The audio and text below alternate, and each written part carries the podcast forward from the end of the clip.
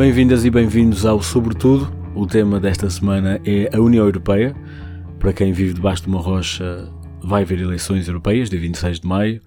Um, e é um bocadinho também a inspiração para este episódio. Falei com o Jorge Félix Cardoso e o João Diogo Barbosa, que são dois membros da equipa da Shifter, para as europeias. Criaram uma secção só sobre as europeias 2019. Falámos da União Europeia em termos gerais, quais são as diferentes instituições da União Europeia. Já ouvimos todos falar do Parlamento, da Comissão, um, do Conselho da União Europeia, do Conselho Europeu, que são duas coisas diferentes. E achei que seria interessante explorar esse, esse funcionamento uh, da União mas também falar diretamente sobre as europeias, quais são as implicações. Há um elemento muito importante que são os grupos europeus a que pertencem os partidos nacionais e isso vai influenciar muito o futuro da União Europeia. E portanto também falamos uh, uh, bastante sobre, sobre essas considerações a ter uh, nas próximas eleições.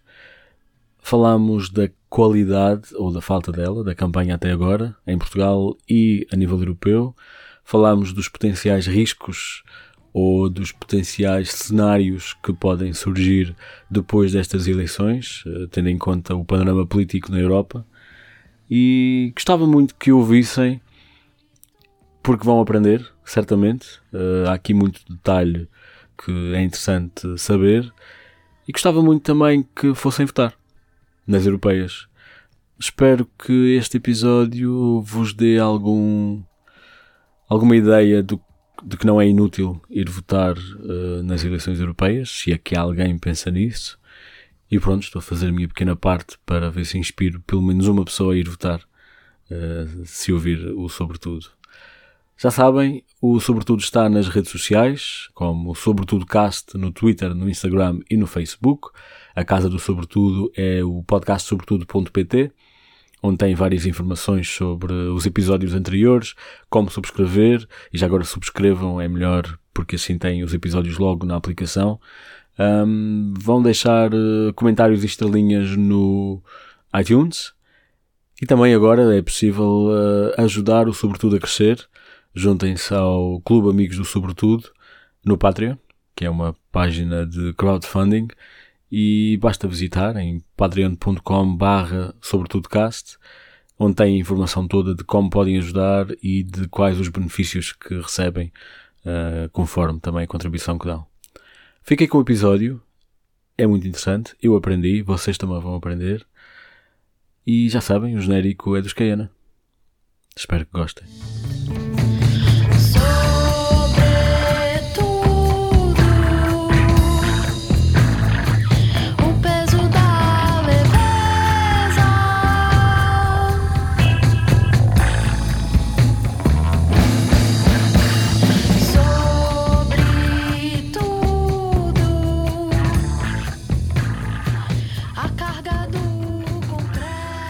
Olá Jorge, olá João, Jorge Félix Cardoso, João Diogo Barbosa.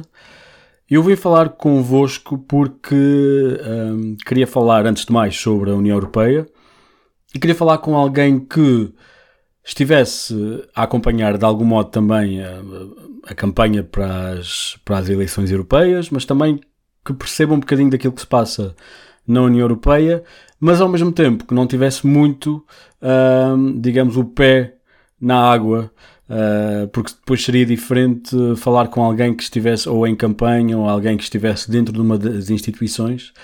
E sendo vocês ambos parte da equipa,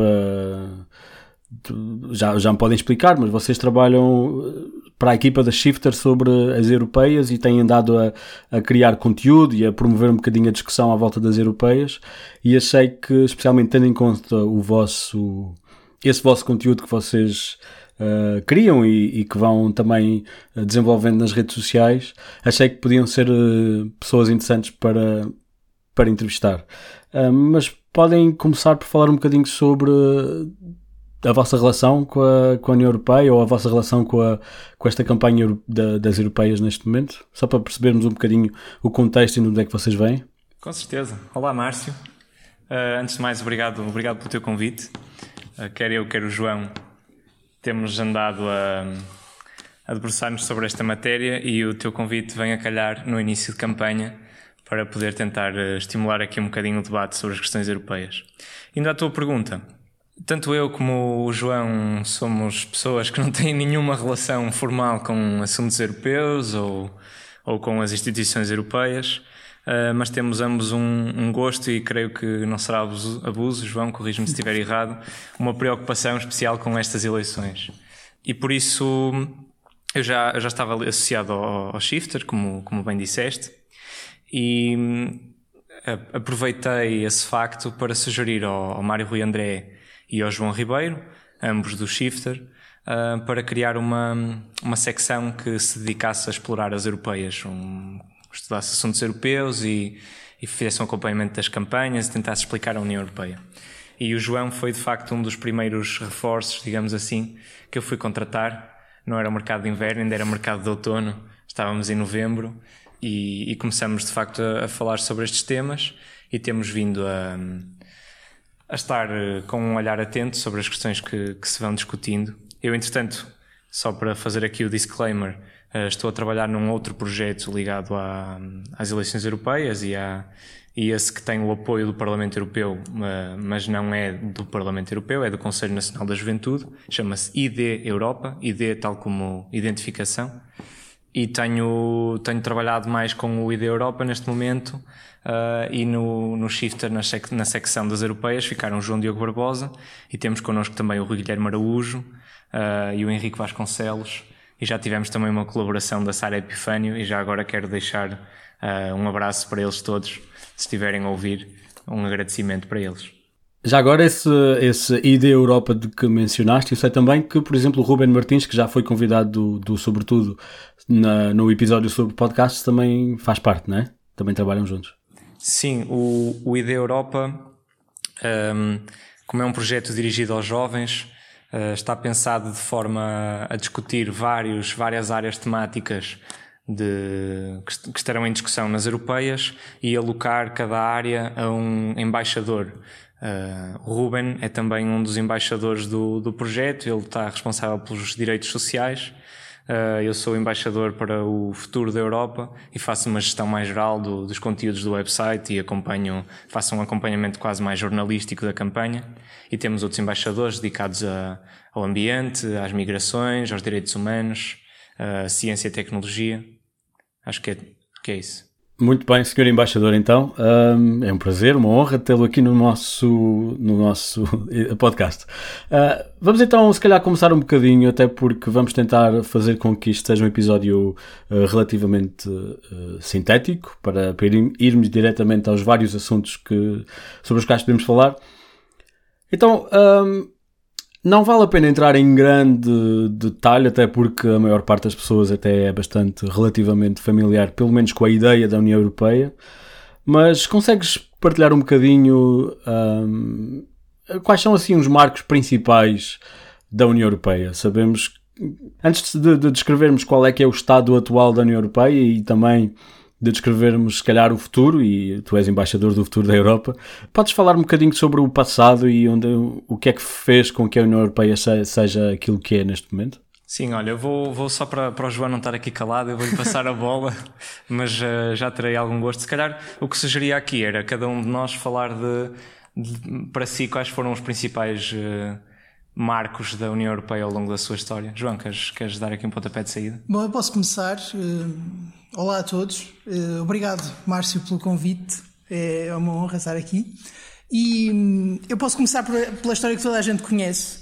A União Europeia foi criada no, no rescaldo da Segunda Guerra Mundial, uh, numa visão de procura do, da paz e da prosperidade na década de 50, que foram uh, anos de ouro verdadeiramente, tanto no processo de integração como na, na economia e começou como uma, uma comunidade de transação de aço e carvão, que eram tidos como os, as grandes matérias-primas uh, do, do, esforço de guerra e que eram uma forma de garantir que tanto uh, a Alemanha, o que restou da Alemanha, como a França, as duas grandes potências continentais, estavam de tal forma unidas no, na produção dessas matérias-primas que nunca poderiam eh, entrar em guerra, porque se tornavam interdependentes.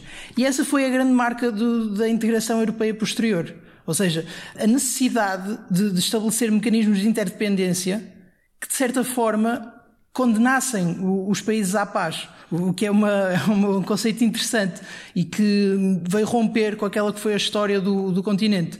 E depois tivemos, tivemos vários momentos, os vários tratados, sobretudo, sobretudo desde Maastricht, em 1992, foi o tratado que instituiu a União Europeia e que hum, deixou as bases para, para aquilo que viria a ser a moeda única.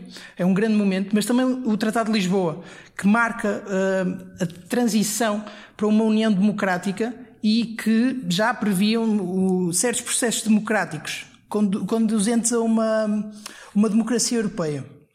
Ok. Jorge, tens alguma coisa a adicionar? Sim, hum, eu acho, acho. Quero só acrescentar aqui alguns pormenores.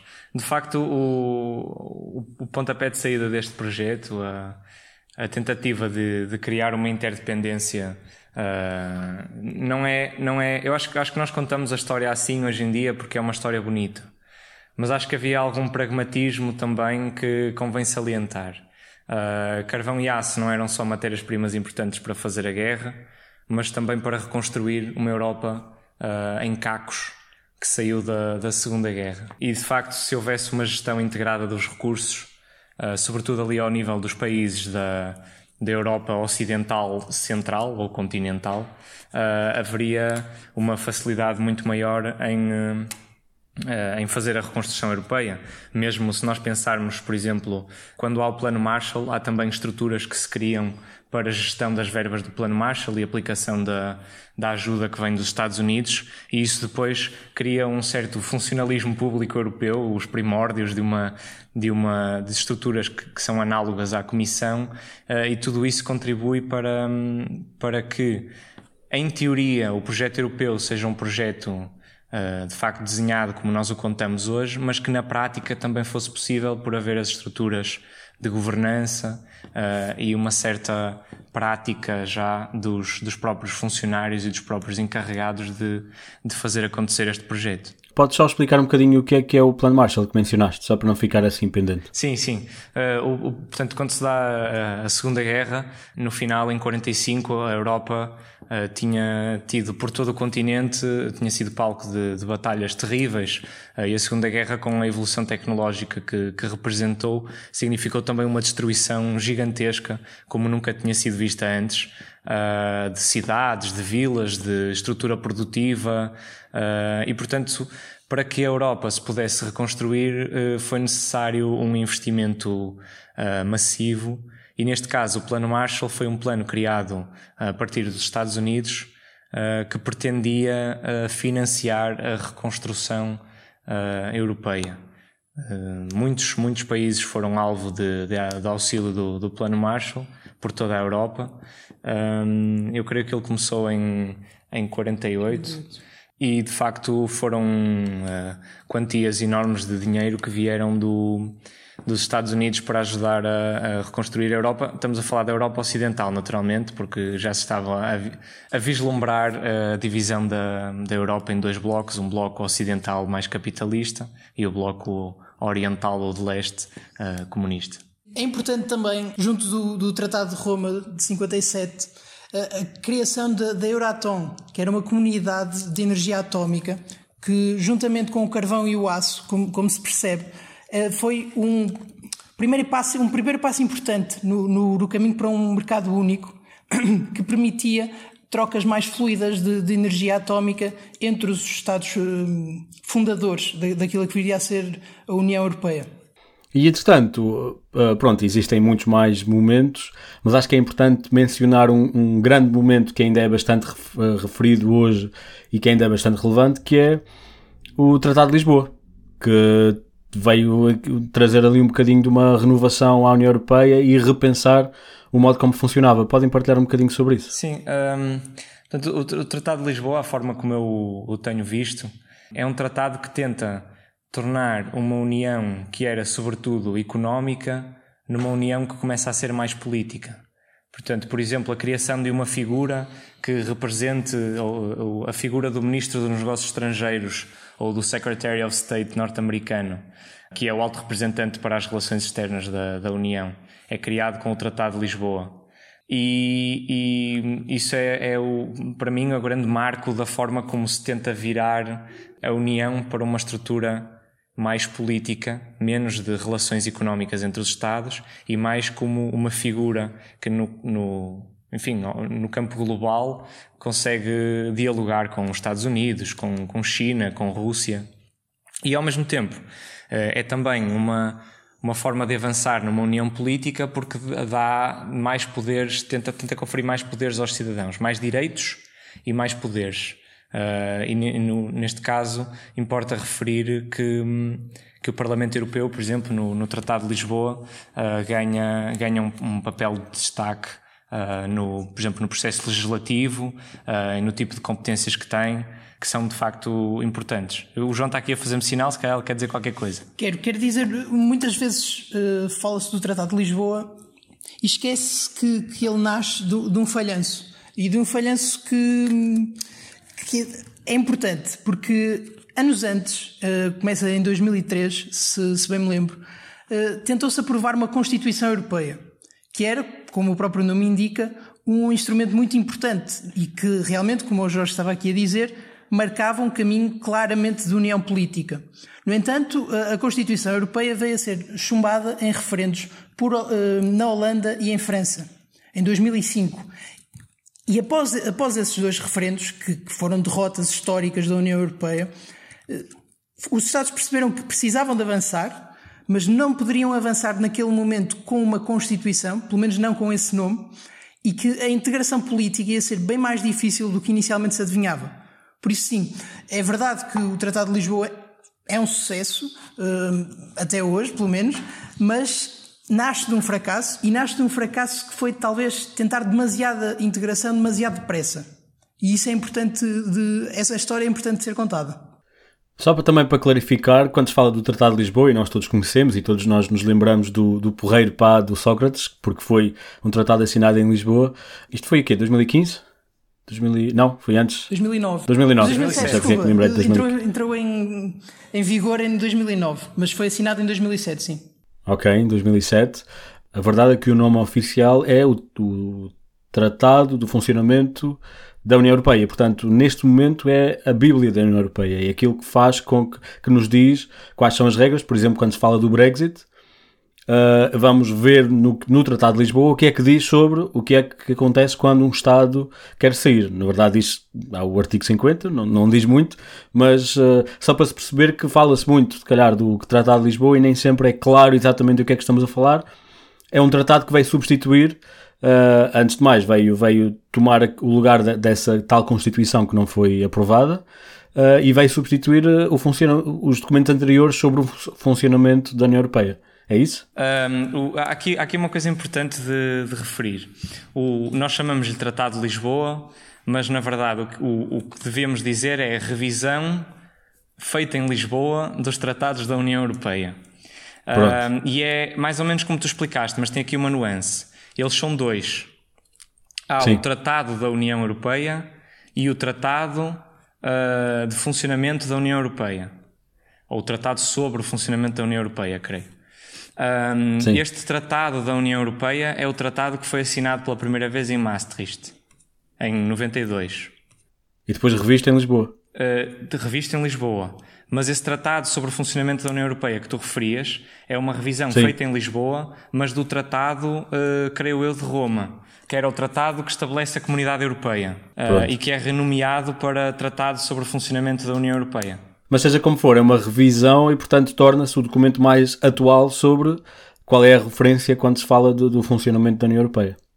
Mesmo que seja uma revisão de um documento anterior. Quando nos referimos a tratados em vigor atualmente, uh, eles são o Tratado de Lisboa, os dois tratados assinados, uh, revistos e assinados em, em Lisboa em 2007. Uh, e já agora, o, o, artigo 50 a que fazias referência, eu creio que ele está no, no tratado, sobre a, no, no tratado, tratado, da, União, União Europeia. União. Sim. No da okay, União. Okay, e não okay, no, sobre o funcionamento da União. O sobre o funcionamento da União fala mais sobre que tipo de competências é que estão na União Europeia. Os processos de decisão. É, é um tratado muito extenso, tratado sobre o funcionamento. E que como o próprio nome indica, detalha os procedimentos uh, que as várias instituições da União devem observar, mas que depois são complementados por vários, vários estatutos de cada, de cada instituição.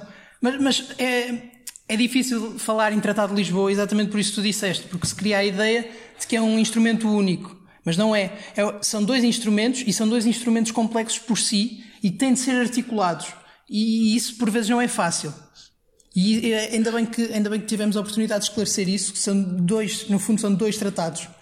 Um mais geral sobre a União Europeia e um que detalha o seu funcionamento. Julgo que tem cerca de 300 artigos.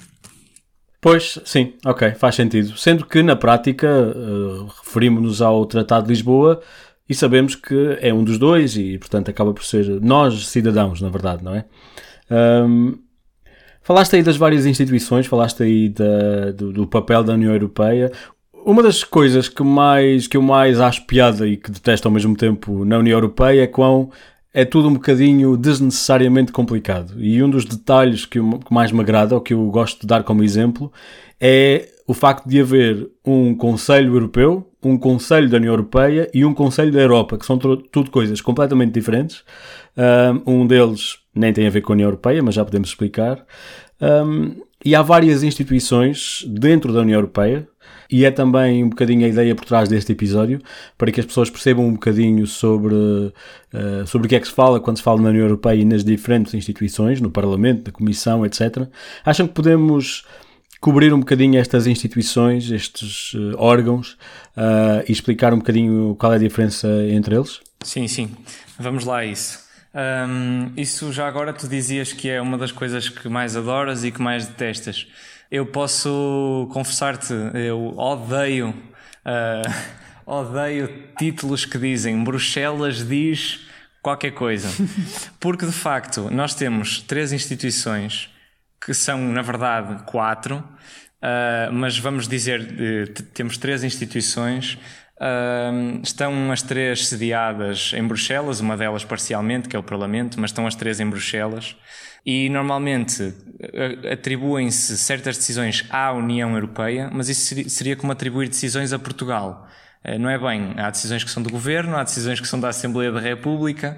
Uh, se calhar convém não misturar as coisas. E portanto, vamos lá a essa clarificação que também me parece muito importante. Sim. Normalmente nós falamos num triângulo institucional. O que é que isto quer dizer? Nós temos uh, a Comissão Europeia, que seria mais ou menos o equivalente a um, a um governo europeu, portanto é um corpo mais executivo. Uh, temos um Parlamento Europeu, que é composto por, uh, neste momento, 751 eurodeputados uh, eleitos diretamente pelos cidadãos da União e que funciona quase como uma Câmara Baixa de um Parlamento Nacional. Uh, tudo isto com asteriscos, mas enfim, para simplificar um pouco. E depois temos então o Conselho Europeu ou o Conselho da União Europeia, não são a mesma coisa, mas são. Uh, um seria. Uh, é, reúne todos os chefes de Estado ou de governo, consoante os, o, aquilo que os países entendam, e o outro reúne setorialmente os vários ministros que discutem determinados assuntos. E qual deles é o quê? Portanto, o Conselho Europeu reúne líderes europeus. O Conselho da União Europeia reúne então setorialmente uh, os ministros das várias que têm as pastas que vão ser discutidas nessa, nessa reunião. E depois tu falaste ainda do Conselho da Europa, uh, deixar aqui a, só a nota de que esse Conselho da Europa não tem nada a ver com a, com a União Europeia. Ele é uma, decisão, uma, uma instituição que antecede uh, a União Europeia, é o a primeira articulação institucional do pós-guerra uh, entre os Estados e, e, é uma instituição muito mais lata, portanto são cerca de 50 membros que tem o Conselho da Europa, uh, inclusivamente países como a Rússia e do ex-bloco de leste, estão lá muitos que não estão na União Europeia e é uma é algo com que não é uma união propriamente política, é um fórum multilateral onde os Estados negociam entre eles mas não, não tem uma identidade política como tem a União Europeia. Posso dar-te um bocadinho mais de detalhe, são 47 Estados-membros uh, e vai tão longe como a Turquia, o Azerbaijão e a Rússia. Um, e, e, pronto, e, e foca-se efetivamente mais uh, nos direitos humanos, na democracia, no Estado de, de, Direito, e é um bocadinho, como disse, veio logo depois das guerras e foca-se um bocadinho mais, uh, diria, mais em, em, mais na paz do que no comércio. Ou seja, uh, como explicaram, a União Europeia começa, usa o comércio para forçar a paz, uh, e se calhar por isso é que às tantas a União Europeia tem tido um bocadinho, pelo menos, mais visibilidade. Mas sim, continua. Mas há outras instituições. Um, depois tens, tens os tribunais, tens o Banco Central Europeu. Eu vi que há sete uh, instituições diferentes mencionadas no, lá está, no tratado, não sei qual deles. Um, e para além das quatro que mencionaste, portanto, o Parlamento, o Conselho Europeu, o Conselho da União Europeia, a Comissão Europeia e depois tens o Tribunal de Justiça, o Tribunal de Contas e o Banco Central Europeu. Eu também acho que não faz muito. Não é tanto o objetivo deste episódio entrar em grande detalhe sobre estas últimas três, mas se calhar era importante mencionar que todas elas criam a União Europeia. A União Europeia não é nada. A União Europeia não tem, não tem um escritório. Estas instituições é que criam a União Europeia, é isso? É certo? Sim, e deixa-me só dizer-te, Márcio, que o sistema pode parecer complicado e é, mas é necessário, porque hum, falamos de, de 28 Estados-membros atualmente e que, hum, e que se decide de forma multinível, ou seja, é necessário compatibilizar decisões ao nível nacional e decisões europeias e tentar que o número mais pequeno de Estados possíveis abandone a União. Não temos tido grande sucesso, mas um, é necessário um sistema que deixe toda a gente feliz. E isso exige um, determinados freios e contrapesos na, na, na, linguagem constitucional que impeça a decisão de, de, uma, de uma minoria poderosa que afete a maioria silenciosa. Por isso, eu, eu queria só disputar esse ponto de que hum, isto é tudo demasiado complicado e que não tinha de ser assim tão complicado. E acrescentar um outro. Em relação aos conselhos, aquilo que eu, que eu posso aconselhar apropriadamente a, a, quem nos estiver a ouvir é o Conselho Europeu reúne com, com chefes de Estado ou de Governo e o outro Conselho é o Conselho de Ministros. Porque de facto reúne uh, representantes governamentais, ministros ou não, uh, o que seria equivalente em Portugal a secretários de Estado. E, e há ainda um ponto que não é referido o suficiente e que me, e que me parece muito importante no processo de decisão da, da União Europeia, que é os ministros não trabalham em Bruxelas. E, portanto, enquanto não há reuniões do Conselho Europeu ou do Conselho da União Europeia, é preciso decidir, é preciso preparar dossiês. E quem faz esse trabalho são os representantes permanentes de cada Estado-membro, que são equiparados vá lá, a embaixadores, a, a trabalhadores das embaixadas, e que preparam nos, nos intervalos das reuniões as propostas que depois serão aprovadas, reprovadas, enfim, votadas. Sim, uh, e só, só mesmo para clarificar, porque acho que é, é mesmo importante. Quando dizes que é um Conselho de Ministros, são os ministros de um tema em especial. E, portanto, quando, é, o, quando o, o Conselho da União Europeia de Comércio são os ministros responsáveis pelo comércio. Um, é, e depois há um que é particular, que é o Conselho da União Europeia dos eh, Negócios Estrangeiros, não é? Portanto, o Conselho Europeu tem um presidente um, os conselhos uh, da União Europeia, portanto, os tais, as tais reuniões de ministros, têm uma presidência rotativa. Uh, a cada seis meses, um novo Estado-membro assume a presidência uh, dessas reuniões. atualmente é a Roménia, antes disso foi a Áustria. Mas, como tu dizias e bem, quando se trata de negócios estrangeiros, quem preside é o alto representante da União para os negócios estrangeiros. Uh, portanto, atualmente é Federica Mogherini uh, e será ela que, que vai então orientar esta ação. E já agora de referir também uh, que a União Europeia hoje em dia, isto também creio que é algo que vem do Tratado de Lisboa, mas isso não sei precisar, portanto quem nos está a ouvir tome isto com um grão de sal. Uh, existe o Serviço Europeu para a Ação Externa, que é uma espécie de corpo diplomático da própria União Europeia, e que está, portanto, ao serviço deste alto representante e que também têm um papel importante nestas reuniões de negócios estrangeiros, porque no fundo são os homens no terreno a representar a União Europeia E quando digo representar a União Europeia, naturalmente também digo a representar cada um, uh, cada cidadão europeu. Portanto, nós podemos recorrer a esse serviço, tal como um, um, um cidadão espanhol, um cidadão romeno, um cidadão polaco, etc. É, os homens e as mulheres no terreno, não é? Claro, naturalmente. Sim, porque isto também é importante perceber que, e é um bocadinho uma das, uma das essências da União Europeia, é que, sendo um Estado-membro da União Europeia, de repente há coisas, há temas, há áreas que passam a ser responsabilidade da União Europeia e passam a ser tratadas pela União Europeia em teu nome. Por exemplo, no caso de, do comércio ou do, do trade, da troca uh, de bens, deixa de ser uma responsabilidade ou um poder dos, dos governos nacionais e a União Europeia negocia em nome dos Estados-membros, certo? Sim, são poucas as competências em que isso acontece, convém, convém dizer. Normalmente atribui-se muita culpa em muitos assuntos à União Europeia, mas a União Europeia não tem assim tantas competências uh, uh, que sejam exclusivas suas uh, e mesmo competências partilhadas uh, do dia a dia, que afetem os cidadãos no dia a dia, uh, são normalmente coisas mais ocultas. As, as, a face mais visível da política ainda, ainda pertence muito aos, aos Estados.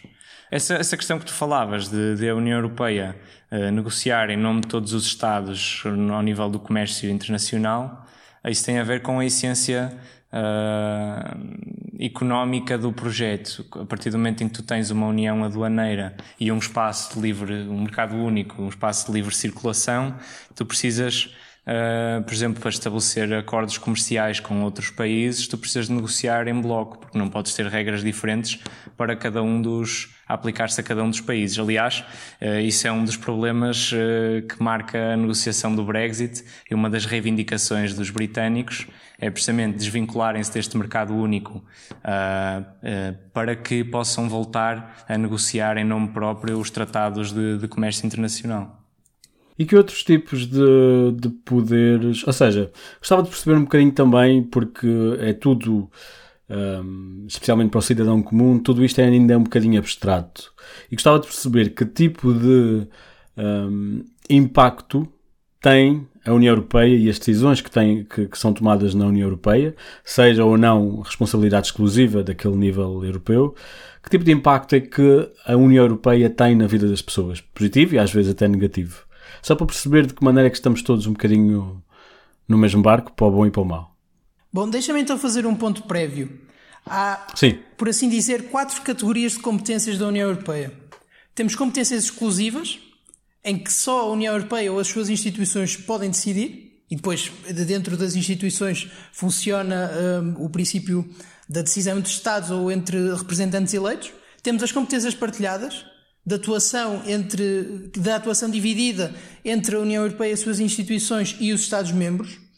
Temos também competências de coordenação, em que a União Europeia eh, coordena certos, certos domínios de ação com os Estados-membros, e ainda competências mais esbatidas eh, de, de definir orientações, como acontece no emprego e nas políticas sociais. E este ponto prévio é importante, porque quando falamos em competências exclusivas da União, Uh, falamos, por exemplo, da política monetária para Estados-membros que tenham como moeda o euro, falamos da União Aduaneira, falamos da, da, política comercial, mas também falamos, por exemplo, da conservação dos recursos biológicos do mar, que é uma, que é uma questão muito importante, como o Jorge dizia, até para o processo do Brexit. Porque a questão das pescas é importantíssima e é um dos pontos fundamentais de hum, atuação da União Europeia e daqueles que mais influência têm e talvez uma influência não tão evidente na vida do cidadão comum. Sim, mas nós, todos nós sabemos da história de como, por exemplo, a frota portuguesa foi afetada quando juntámos a União Europeia. Portanto, o impacto também não é necessariamente sempre positivo. Bom, uh, isso é sempre discutível. Uh, a questão aqui é: no século XV havia mais gente a trabalhar no campo. E isso não era porque os séculos vindouros vieram estragar a política agrícola nacional. Foi porque as pessoas foram trabalhar para setores mais uh, eficientes. Podemos dizer aqui que a questão das pescas uh, beneficiamos da, da pertenção ao mercado comum porque uh, Estados, Estados-membros da União que tinham estruturas económicas mais favoráveis a esse determinado setor vieram substituir os, os barcos portugueses. E há aqui uma, uma dimensão ambiental que me parece fundamental foi destruída, por assim dizer, a frota portuguesa, mas há hoje limitações à, àquilo que se pode pescar e à quantidade que se pode pescar, que se, provavelmente, se fôssemos um país completamente desligado dos outros Estados-membros, não teríamos. E essa é uma faceta que se tem de considerar. Deixa-me só dar um exemplo concreto disto que o João estava a dizer, que é, temos, temos visto, creio que no ano passado, foi uma troca de argumentos entre União Europeia e Portugal eh, relativamente aos limites da pesca da sardinha, por exemplo. E aqui a questão que se impõe é, para Portugal é extremamente difícil politicamente impor limites à pesca da sardinha. Nós somos um país que gosta de sardinha. Uh, agora, uh, a verdade é que se nós pescarmos a sardinha toda, uh, deixa de existir sardinha. E, portanto, a União Europeia fez aqui um pouco o papel de mãe galinha que disse: vocês têm que ter cuidado porque se comem a sardinha toda hoje, ela deixa de, de andar por aí para ser pescada amanhã. E, portanto, só para dar um exemplo concreto de como depois isto cria conflitos, naturalmente, e cria tensões sociais um, e, e, estas decisões, enfim, não, não tem que ser assim. Podemos escolher uh, ter uma pesca mais intensiva da sardinha e, e arcar com as consequências daqui por uns anos. Uh, ou então podemos ter ainda um limite mais apertado uh, e, portanto, a União Europeia reforçar ainda o seu papel. Mas, enfim, só, só para dar aqui uma noção de como estas, estas duas posições se articulam e às vezes se articulam de forma um pouco tensa. Sim, mas isto também é um exemplo de, de é um exemplo e eu percebo que às vezes também é, com, é bom ter um bocadinho alguém exterior uh, que nos faça pelo menos refletir e isto, não tenho conceitualmente problemas com isso mas existem uh, e isto reflete também um bocadinho no Brexit agora existem compromissos ou, ou, ou existem contrapartidas à pertença a um grupo de países em que cada um está a puxar para as suas, para as suas vantagens um, e há uns mais fortes que outros. E embora, lá está, eu não, não, não sou anti-europeísta nem nada parecido, mas é um bocadinho uma conversa e uma argumentação que é preciso navegar, especialmente tendo em conta o contexto atual da, da política e do, do, do euroceticismo e etc. Uh, e às vezes parece-me que, e a própria União Europeia, na minha opinião, sofre um bocadinho disto, que é assume-se que é assim, não se discute, não se reflete e, e às vezes o, o isto resulta em, em, em, coisas um bocadinho menos, menos positivas e que podem também causar grandes problemas depois de exclusão e de autoexclusão e lá está, e o Brexit é um bocadinho um exemplo disso. Não acham que falta um bocadinho dessa modéstia à União Europeia quando se fala de, de, de, de, uma coordenação ou de uma, de uma supervisão dos, dos interesses dos Estados todos? Bom, eh, tal como eu tinha dito há pouco, um, é preciso ter cuidado quando atribuímos decisões à União Europeia, não é? Essas decisões vêm de um dos, de um dos braços uh, institucionais, ou de vários, não é? Sim, mas neste caso, como estou a falar em abstrato, estou a falar de vários e, portanto, posso falar da União Europeia. Sim, é verdade, estás a falar de vários. Eu só, só estou a dizer isto porque porque tu há pouco dizias que falta um bocadinho de modéstia e deste, disseste que às vezes não se reflete muito, é assim porque é assim. Eu acho que isso é, é, deixa transparecer um problema que me parece um dos mais graves da União Europeia no momento, que é um problema de comunicação e de percepção. Quando nós tomamos consciência das decisões, elas já são decisões.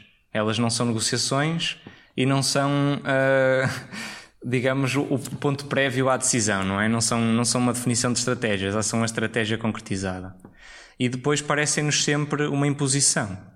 Mas de pois. facto, se nós formos ver o processo de tomada de decisão na União Europeia, e é verdade que ele tem falhas, uh, e podemos, se calhar, e até era importante para quem nos ouve, falarmos um bocadinho sobre isso uh, mais, mais para a frente, questões de falta de transparência e de um, diferentes pesos que os Estados e os, mesmo até os interesses económicos vão tendo ao nível da União Europeia. Mas, de regra geral, isso não é diferente do, do peso que tem num Estado. E nós no Estado não estamos sempre, nos Estados Nacionais, não estamos sempre a fazer este tipo de comentários, a dizer que há uma imposição. Portanto, parece-me que há aqui também dois pesos e duas medidas. E é algo que é incentivado pelas próprias instituições nacionais, que se aproveitam um pouco uh, disso para, para servir uma estratégia política que é uh, o uso de uma figura externa para tomar medidas difíceis politicamente e depois do outro lado, no reverso da medalha, quando são medidas positivas, há uma espécie de reclamar para si os louros que muitas vezes não são totalmente seus. Ou seja, quando é positivo, os louros são do, do, dos Estados, quando é negativo, é a União Europeia que nos está a forçar, e às vezes nem, nem, nem sempre é, não é? Como sabemos.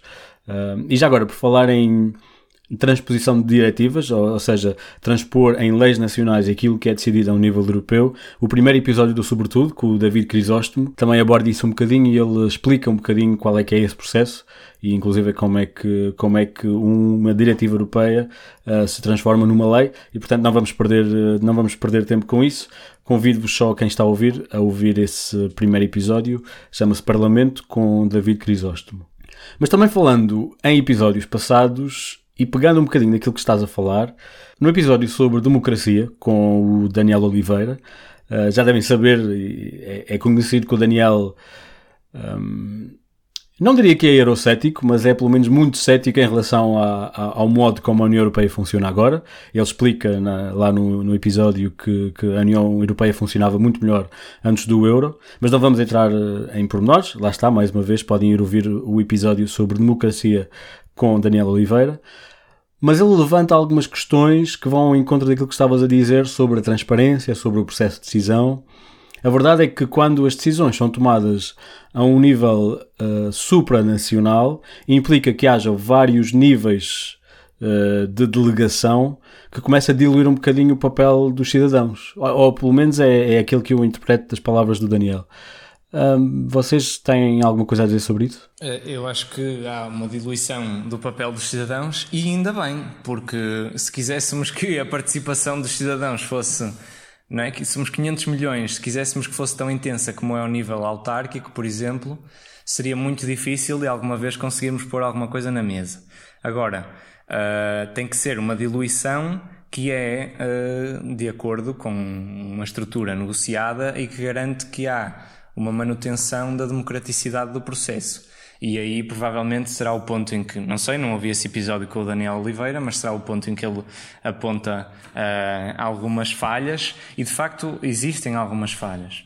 Os mecanismos de participação do cidadão comum na, na tomada de decisão europeia, uh, eles estão a ser reforçados e o Tratado de Lisboa reforçou isso com as iniciativas uh, de cidadania eh, já te digo o nome direitinho, não me estou agora a lembrar. Oh, European Citizen Initiative, sim. Iniciativas. Cidadania Europeia, Exato. exatamente. Um, e isso é uma tentativa de fazer com que o cidadão comum possa participar no, no, no processo de tomada de decisão a nível europeu. Agora. Uh... E já agora, desculpa, vamos só. Vamos só explicar um bocadinho isso. É, é um, um cidadão ou um grupo de cidadãos pode ter uma iniciativa que pode dar origem a, uma, a um processo legislativo que depois pode chegar a, ao Parlamento e ser votado, tendo em conta se cumprir determinadas, uh, determinadas regras, nomeadamente o número de assinaturas, que acho que é um milhão neste momento, e portanto é uma possibilidade de alguém, um cidadão qualquer da União Europeia, um, ehm, propor uma iniciativa legislativa. É isso? É exatamente isso. Uh, se quiseres algum detalhe, eu posso dizer que são precisos sete cidadãos da União Europeia que vivam em sete Estados diferentes para apresentar uma iniciativa e que depois não basta ter um milhão de assinaturas, é preciso ter um número mínimo de assinaturas por cada Estado-membro. É, é, um processo que, que é moroso e é difícil de concretizar. Nem sempre é preciso que uma iniciativa cumpra todos esses requisitos. Se, se tomarmos, por exemplo, o caso do roaming, do, do fim das taxas de roaming, elas, essa, essa, essa proposta partiu de uma iniciativa cidadã que não teve sucesso. Foi daí que nasceu a, a proposta. Só para, só para também completar uh, um ponto que é importante, tu há pouco falavas em uh, uma iniciativa de cidadania europeia que depois dá origem à legislação é importante lembrar sempre que na União Europeia um dos aspectos uh, caricatos é que o Parlamento não tem poder de iniciativa legislativa, essa iniciativa está com a Comissão Europeia. E, portanto, quando se faz a iniciativa Sim. de cidadania europeia, ela é feita e é dirigida à Comissão Europeia. É a Comissão Europeia que pode iniciar o processo legislativo e é a Comissão Europeia que avalia a pertinência. Portanto, quando, quando há iniciativa e se a iniciativa for bem sucedida, não garante que vai ser passado a lei porque a Comissão Europeia tem o poder de avaliar e depois decidir se avança ou não e justificar isso. Sim, isso é importante mencionar, exato. Ou seja, é o Parlamento que, em última análise, vota uma lei, mas eh, não é do Parlamento. O Parlamento não pode sequer propor, uh, pelo menos no modo como está definido neste momento, não pode começar um processo legislativo. Certo. Não é só o Parlamento que decide, não é? O Parlamento e o Conselho da União Europeia e tem que okay. chegar a um texto final que é, que é igual. Isto quando estamos a falar de processo legislativo ordinário, que é para a maior parte dos, dos dossiês, é assim que se. é este o processo que se segue. Depois, normalmente, os processos que não são um processo legislativo ordinário têm menos poder dado ao Parlamento e são decididos mais ao nível do, do Conselho. Deixa-me só uh, fazer aqui uma nota que é importante, que é esta questão do, do direito de iniciativa normalmente aparece sempre que há uh, períodos eleitorais e desta vez não foi exceção. E no debate entre os candidatos a Presidente da Comissão, uh, e depois se quiseres também podemos falar o que é isto do candidato a Presidente da Comissão, no debate entre os vários candidatos, o candidato do Partido Popular Europeu, Manfred Weber, disse que, uma vez que isto requer revisão de tratados para dar ao Parlamento direito de iniciativa legislativa, ele iria uh, fazer algo um pouco alternativo, que é o Parlamento neste momento tem a possibilidade de sugerir à Comissão que inicie legislação, e o que ele disse foi que iria tornar esse processo automático, isto é, sempre que o Parlamento sugira, automaticamente a Comissão inicia um processo legislativo tal qual chegou a partir do Parlamento. E, portanto, na prática, o Parlamento ficaria como se fosse com iniciativa legislativa. Ok, vamos então falar das eleições. Uh, falaste da iniciativa cidadão, mas do, um grande símbolo da democracia europeia, e é, e é o único modo em que os cidadãos podem diretamente um, eleger alguém para ter uh, para estar uh, num órgão europeu são as eleições para o Parlamento Europeu. Que é isso que vamos fazer agora este mês, dia 26 de maio de 2019. Certo? Sim, é verdade. Eh, as eleições, tal como acontece, por exemplo, em Portugal e na, generalidade dos Estados-membros, são as eleições para o Parlamento a grande, a grande oportunidade de eleger um, ator político com influência decisiva no, no processo legislativo, por assim dizer. Sendo que uh, também já também é importante se calhar clarificar, uma vez, assim como acontece no Parlamento Nacional, uma vez eleito, uh, o, o deputado uh, contribui para a diversidade representando dentro dessa diversidade o tipo de pessoas que somos nós, mas não está lá com a nossa voz, não nos representa, não é um congresso, portanto, não nos representa como portugueses, portanto, não está lá só para pensar na realidade portuguesa. Sim, de acordo com os tratados da União, os eurodeputados representam todos os cidadãos europeus. Aliás, nós vemos na campanha eleitoral muitos cartazes, ou, ou na campanha vemos dizer, ah, o representante do partido X da região autónoma dos Açores, ou, ou do distrito de não sei onde, e na verdade, eh, na prática não deveria ser assim, não é?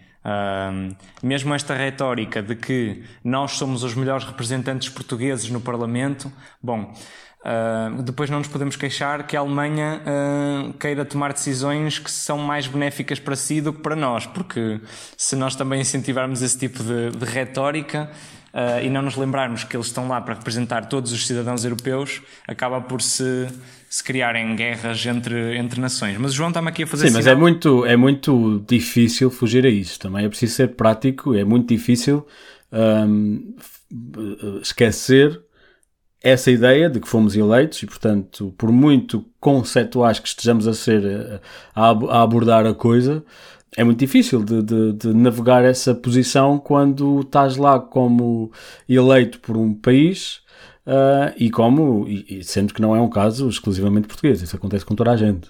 Eu diria que, pela minha experiência, acontece muito mais uh, uh, os portugueses na comissão diluírem-se muito mais num contexto internacional do que propriamente no Parlamento. O Parlamento continua, na prática, a ser um conjunto de pessoas que vêm de vários países. Sim, e há aqui um ponto mais profundo a fazer que é importante, que é, muitas das vezes, eh, apresenta-se a União Europeia como uma série de países a puxar cada um para o seu lado e depois a, a dar um resultado que é uma espécie de Frankenstein legislativo. Mas não é bem assim. Porque se considerarmos o Parlamento, e é por isso também que estas eleições são importantes, aquilo que resulta da, da, da composição parlamentar e, e, que se reflete posteriormente no, nos votos é uma divisão partidária. Ou seja, é Sim, mais sim. relevante eleger eh, um candidato porque vai sentar-se na bancada de determinado partido do que eleger um candidato porque diz que vai ser o melhor português. Porque quando ele for para Bruxelas e para Estrasburgo, o mais provável é que ele vote com a sua bancada e não que vote com os seus concidadãos portugueses. E isto é preciso ter em conta, que- e é muitas vezes esquecido, porque se vende a ideia da União Europeia como apenas uma, uma comunidade de Estados, mas já não é. Desde que temos um Parlamento eleito eh, por voto direto popular, temos partidos europeus, verdadeiros partidos europeus, que decidem frequentemente dentro de si. Sim, sim, isso, é, isso para mim é muito claro e é também uma coisa que eu queria abordar e se calhar podemos já abordar isso. Portanto, o Parlamento está dividido em grupos, em grupos eh, políticos, da mesma maneira como, vá, sim, em Portugal e nos países tens os partidos, mas, e os partidos pertencem a famílias políticas e que, e que são muito, se calhar, mais importantes do que, do que esta divisão por, por eh, países, como estavas a dizer. Sim, eu também, pela minha experiência, e é, é um bocadinho também, é, é é a realidade. É a realidade porque é assim que se coordenam e é também eh, destes grupos políticos que depois eh, se verá quem é que lidera o Parlamento em termos de quantidade e possivelmente isso também vai influenciar quem depois quem depois é o Presidente da Comissão Europeia. Mas eu já estou se calhar a falar mais. Fala-me um bocadinho desta distribuição de- dos grupos partidários no Parlamento. Bom, neste momento nós temos oito grupos políticos no Parlamento Europeu, todos eles muito diferentes, que vão desde, desde o Partido Popular Europeu, que é o maior grupo, ao Partido da Europa das Nações e da Liberdade, que é uma espécie de grupo pária dentro, de, dentro do Parlamento Europeu, O- os maluquinhos de serviço quase, que reúne um, os mais extremistas dos mais extremistas eurocéticos. E é importante perceber também, em relação ao futuro do, do Parlamento Europeu, que pela primeira vez os dois maiores grupos, isto é, o- os grupos do Partido Popular Europeu e do Partido Socialista Europeu, podem não ter uma maioria. E isto vai ser decisivo, absolutamente decisivo na próxima legislatura, tanto em termos de, de cargos, como em termos de ter efetivamente uma, uma União Europeia bloqueada por, por causa da, da ascensão desses pequenos grupos e que quase certeza os grupos que temos hoje não, não vão ser os que vamos ter até ao final do ano. Vai haver quase certeza uma reformulação que tememos que seja para pior e continuará a ser importante ter em conta e perguntar e tentar informar-se sobre o grupo político onde se vai sentar o, o deputado ou o representante do partido em que votamos. Sim, isso é também algo que eu tenho em conta quando eu próprio penso nas minhas contribuições, mas acho que podíamos descrever um bocadinho os, os vários grupos muito rapidamente. Portanto, disseste temos o PPE, o Partido Popular Europeu, que é onde os, o PSD e o PP eh, estão incluídos a nível europeu, certo? Sim, sim. De- de- espera aí que eu estava só aqui a, pro- a procurar que nós escrevemos sobre isso para o Shifter. Posso te citar diretamente e é mais simples, não, não cometo erros nenhuns. Sim, então temos o PPE, que é onde o Partido Popular Europeu, onde se inclui o PSD e o PP portugueses. Vou só incluir, dos portugueses, vou só incluir os que lá estão neste momento, neste mandato, porque para o futuro, aliás, esta, para além de tirando provavelmente os grandes, que, que à partida continuarão, eh, estes grupos são mais ou menos eh, definidos a cada legislatura, porque também depende da composição do Parlamento, não é? A história, a história do, do Parlamento Europeu mostra uma grande fluidez na, na formação de grupos políticos. Eh, Os grupos políticos que temos hoje não eram os que tínhamos há 20 anos, de maneira nenhuma. Mesmo dentro dos grandes, do- dos chamados grandes partidos, eles vão frequentemente mudando de nome. E, porque não, não é necessário sequer que a bancada tenha o nome do Partido Europeu, como acontece, Pois, por exemplo, exato. nas eleições nacionais, em que as bancadas tipicamente se, se reconduzem a um partido. Não, não é assim no, no- no Parlamento Europeu. Mas de, de, e deixa-me só fazer outra correção. No, no Partido Popular Europeu, no grupo do Partido Popular Europeu, eh, estão não só os deputados eleitos pelo PSD e o, o deputado eleito pelo CDS, mas ainda José Inácio Faria, que foi eleito pelo MPT de, de Marinho e Pinto, que inicialmente esteve no, no ALT e agora foi para o PPE. Ah, ok. Ou seja, está lá como. Mas isso é uma decisão de- de- de- dos, dos deputados eh, individuais? Sim, sim. É, cada, cada deputado, eh, quando eleito, pode escolher a bancada eh, ou para sermos corretos na terminologia europeia, o grupo político que, que vai representar. Ok, ok. Depois vai lá, bate à porta e diz que gostava de, de, de, fazer parte da vossa, da, vossa, da vossa república. Depois há aqui um pormenor muito engraçado que eu também acho, acho curioso, que é, lá está, falaste do Partido Socialista Europeu, que são os sociais-democratas. Sendo que em Portugal uh, temos o Partido Socialista, que é membro dos sociais-democratas, e o nosso Partido Social Democrata é membro do Partido Popular Europeu. E é uma coisa que causa confusão a toda a gente quando se fala disto a nível, a nível europeu. Não faz sentido. Portanto, o PPE, que inclui o PSD e o PP, e lá está o, o, o deputado do, do, MPT, que não é o Marinho Pinto. Depois o, temos o próprio os... Marinho Pinto já não é um deputado do MPT. Não, aliás, Marinho, ele... Pinto, Marinho Pinto diz que nunca foi do MPT, aliás, ele foi cabeça de lista independente. Quem era do MPT claro. é, seria o, de facto, José Inácio Faria, uh, que foi eleito em número 2 pela lista do Marinho Pinto e que, uh, foi, que se juntou ao PPE, mas que inicialmente estava no ALDE. Onde ainda permanece Marinho Pinto. Pois, o, o ALDE é onde está o Marinho Pinto. O ALDE é o grupo dos liberais, vá, em geral é o grupo, do, é o grupo dos partidos liberais. Depois há um que não inclui partidos portugueses, que, é o, que são os reformistas e conservadores, mas um grande exemplo é, por exemplo, um, os, os conservadores ingleses. O partido da Theresa May não está no PPE, como poderia ser mais ou menos, eh, não sei, mas eu próprio, eu, durante algum tempo achei que era, um, que era lá que estaria esse partido, mas não, está no grupo dos reformistas e conservadores. Os, o, os conservadores ingleses estiveram de facto no, no PPE, mas como parte daquilo a que, a que eu chamei no Shifter a Eurobirra de David Cameron, fizeram como Marinho e Pinto e tiveram uma dissidência para, para os reformistas e conservadores, que são um grupo político que está à direita do, do PPE, tradicionalmente. Temos depois a, a, a esquerda, o grupo da esquerda unitária europeia, a esquerda nórdica, que é onde estão o PCP e, os, e o Bloco de Esquerda, certo? Sim, exatamente. É onde está toda a esquerda europeia? Hum, bom, eu, eu vou aqui considerar o Partido Socialista Europeu como a grande agremiação da esquerda europeia, mas se okay. quisermos a esquerda à esquerda de, de, do centro-esquerda estará aí, fundamentalmente, sim. As suas pois, bandeiras claro. são aquelas bandeiras que identificamos com a, com a chamada esquerda ou extrema-esquerda, a oposição à NATO, a oposição ao chamado neoliberalismo e às políticas austeritárias. E depois entramos nos grupos um bocadinho mais pequenos. Ah, temos aqui os verdes, que em Portugal não temos ninguém, que não, não temos nenhum partido que esteja representado naquele grupo.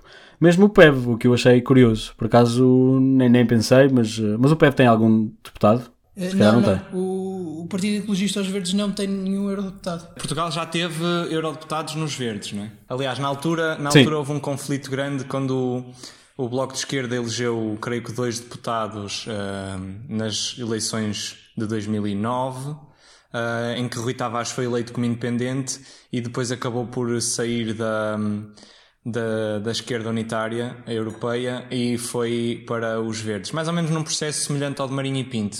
Portanto, aí, aí há algumas, algumas ligações entre do percurso de Rui Tavares e de Marinho e Pinto.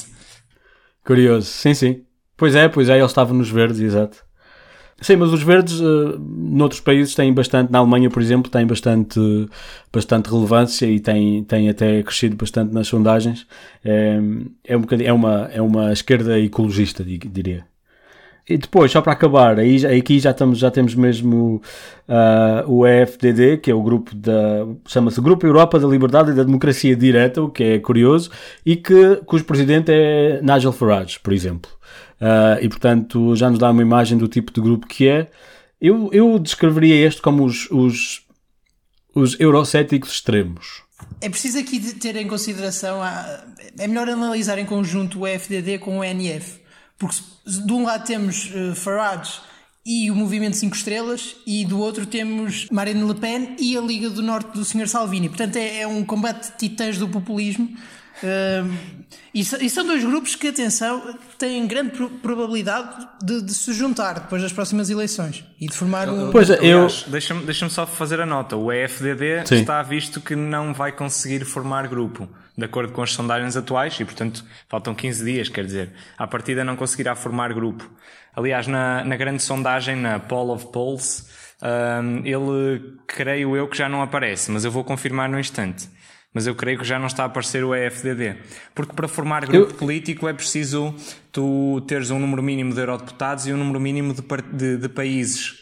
Um, exato, e, e, portanto exato. eles já não conseguem, porque houve dissidências para, para o ENF, que agora também não se sabe bem o que será, porque é o grupo Aliança Salvini, uh, não sabemos bem o que é que isto irá dar. Salvini que foi é... candidato uh, a Spitzenkandidato e, e, que já anunciou para estas eleições querer formar o seu próprio grupo no Parlamento Europeu. Pois, está tudo um bocadinho a. Uh, uh, porque a verdade é que também quanto mais pequenos grupos houver, mais uh, diluído fica, fica. Lá está. A decisão e ao mesmo tempo menos poderosos são cada um dos grupos, especialmente quando estamos a falar de, destes grupos nacionalistas e extremistas. Um, mas lá está, falaste da ENF várias vezes, é o Grupo Europa das Nações e da Liberdade, e que sim, que, cuja, presidente, cuja, cuja presidente é Marine Le Pen, e eu chamei os outros, os eurocéticos extremos, porque não conseguia perceber de que maneira que estes dois se diferenciavam. É fácil diferenciá-los? Eu, eu diria, não é fácil diferenciá-los à primeira vista, mas se tivermos em conta que são pessoas da extrema-direita que não gostam muito de estrangeiros, é possível fazer o argumento que eles não gostam do, do, dos membros do, do, grupo político oposto porque são de outros países. E, e essa, essa, sempre foi uma dificuldade da, da extrema-direita, sobretudo da extrema-direita europeia, que era a de, no Parlamento Europeu ter de trabalhar com romenos, com húngaros, com, com okay. gente que no fundo não adora. e, que, e que, ainda bem para nós, não é? Eh, Aqui a xenofobia funciona a nosso favor. Sim, exato. O que é uma frase incrível. É a frase do episódio. Xenofobia funciona, exato. Xenofobia funciona a nosso favor. E já agora, fica aqui, tendo em, considerando a, a, geografia atual do Parlamento, faltam os que não são inscritos. São os NI, non inscrits, non inscrits, uh, e que aí, com, pronto, constroem então estes oito grupos uh, atuais, mas que, que, sabemos que vai provavelmente mudar para a próxima legislatura. Tu dirias, vocês diriam que hum, quais é que são os grandes riscos? Eu diria que provavelmente é, é o crescimento destes grupos mais extremistas, não é? Deixa-me só acrescentar um, facto curioso sobre o grupo dos não inscritos. É que o, talvez o, deputado, o eurodeputado mais famoso do, dos não inscritos uh, seja Jean-Marie Le Pen, pai de Marine Le Pen, que não Sim. se juntou ao grupo da filha, o que nos dá logo uma visão dos problemas de, de, dos extremistas se unirem no, no, Parlamento Europeu. Nem os laços de sangue são suficientes. Claro. Uh, pois. Tu, tu, perguntavas, perguntavas uh, quais são os grandes riscos para o futuro, não é? Sim, uh, exato. Vamos, vamos eh, portanto, tentar aqui traçar algumas linhas do que será o próximo Parlamento. Os dois grandes grupos parecem manter-se, do Partido Popular e dos sociais-democratas mas há alguns sinais de que uh, alguns dos sociais-democratas se poderão juntar a Emmanuel Macron, o, o talismã da política europeia, o menino renascença, uh, que neste momento já conseguiu convencer os liberais a juntar-se ao seu grupo e que parece estar a querer atrair alguns membros dos grupos maiores para conseguir rivalizar com eles no Parlamento Europeu. E estes serão, assim, os, okay. três, os três grandes grupos uh, da próxima legislatura. Os verdes e a esquerda, a aliança, portanto, a esquerda unitária europeia, também à partida ficarão uh, tal qual estão. Agora, temos aqui alguns problemas. A extrema-direita, numa que eu considero das maiores vitórias do ideal europeu, percebeu que tem que ser europeísta entre si para conseguir ser anti-europeia uh, com mais força. E, portanto, de facto, nós vemos que pela primeira vez nestas eleições, talvez, a extrema-direita aprendeu a unir-se, a trabalhar em conjunto, uh, tendo abandonado um, um discurso de destruição da União Europeia para adotar um discurso de que, sim, sim, nós queremos a União Europeia, mas é à nossa maneira Uh, nós queremos ser presidentes da Comissão e ter o domínio da União Europeia para depois a levar na nossa direção. Isto é uma coisa relativamente nova, diria. E portanto, Sim. nós não sabemos bem uh, no extremo direito como é que isto vai funcionar. Os conservadores e reformistas têm, uh, têm um peso moderado, mas também não se sabe muito bem o que irá acontecer eles ganham força pela entrada do, do, Reino Unido outra vez no jogo, se bem que o Partido Conservador está num estado lastimável e, portanto, uh, neste momento há sondagens que o dão em quinto lugar no Reino Unido uh, e, portanto, alguns, alguns dos membros não, parte, do, parte deste grupo político não conseguirá regressar. Sondagens estas que dão, que dão liderança a Farage ao exatamente, partido do Brexit, exatamente. que é bastante preocupante. Farage que não sabemos a quem se juntará, não é? Podemos falar um bocadinho sobre o, o Brexit neste, no contexto destas eleições, porque a ideia toda era que o Brexit aconteceria antes de, precisamente antes das eleições para não causar confusão. Um, e a verdade é que vai haver eleições uh, para o Parlamento Europeu num país que está em vias de saída. Quer dizer, nunca se sabe, mas tecnicamente é isso que está a acontecer. Um, ninguém sabe exatamente o que é que vai acontecer, pois não? Não, não, não. Sobretudo, o que é preocupante, uh, os atores principais do Brexit não sabem o que vai acontecer e, e isso devia preocupar-nos mais do, do, que está a preocupar. No Shifter nós temos uh, feito uma grande cobertura do assunto e aconselho toda a gente a, a pesquisar pelos nossos artigos. O, o problema, o problema do, do, do, Brexit na composição do Parlamento Europeu é bastante interessante, porque nós podemos ter uh, eurodeputados eleitos que, que, fazem talvez um mês ou dois de mandato e depois voltam para casa e dão lugar a eurodeputados de outros países que, que resultam da, da, composição diferente ou alternativa do Parlamento Europeu que era esperada com uma saída do Reino Unido a 31 de março. Mas mais importante ainda, um, a entrada do Reino Unido outra vez no jogo dá força aos socialistas europeus e não dá força ao Partido Popular Europeu, que não tem um, Porquê? não tem um partido no Reino Unido que, que os represente, ao contrário do, do Labour, que, que se inscreve no, nos SND, nos Social Democrats, e, e por isso isso pode vir a, confundir as contas para futuro Presidente da Comissão Europeia.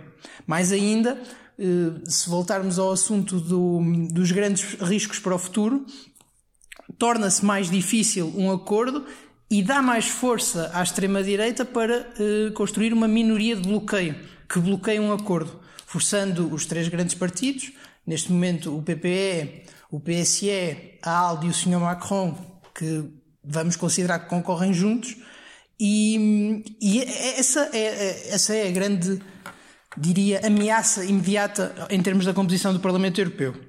Em termos do futuro da Europa, o Brexit tem um, um risco que não é muito falado, que é desde o referendo não foi possível termos outra grande discussão europeia.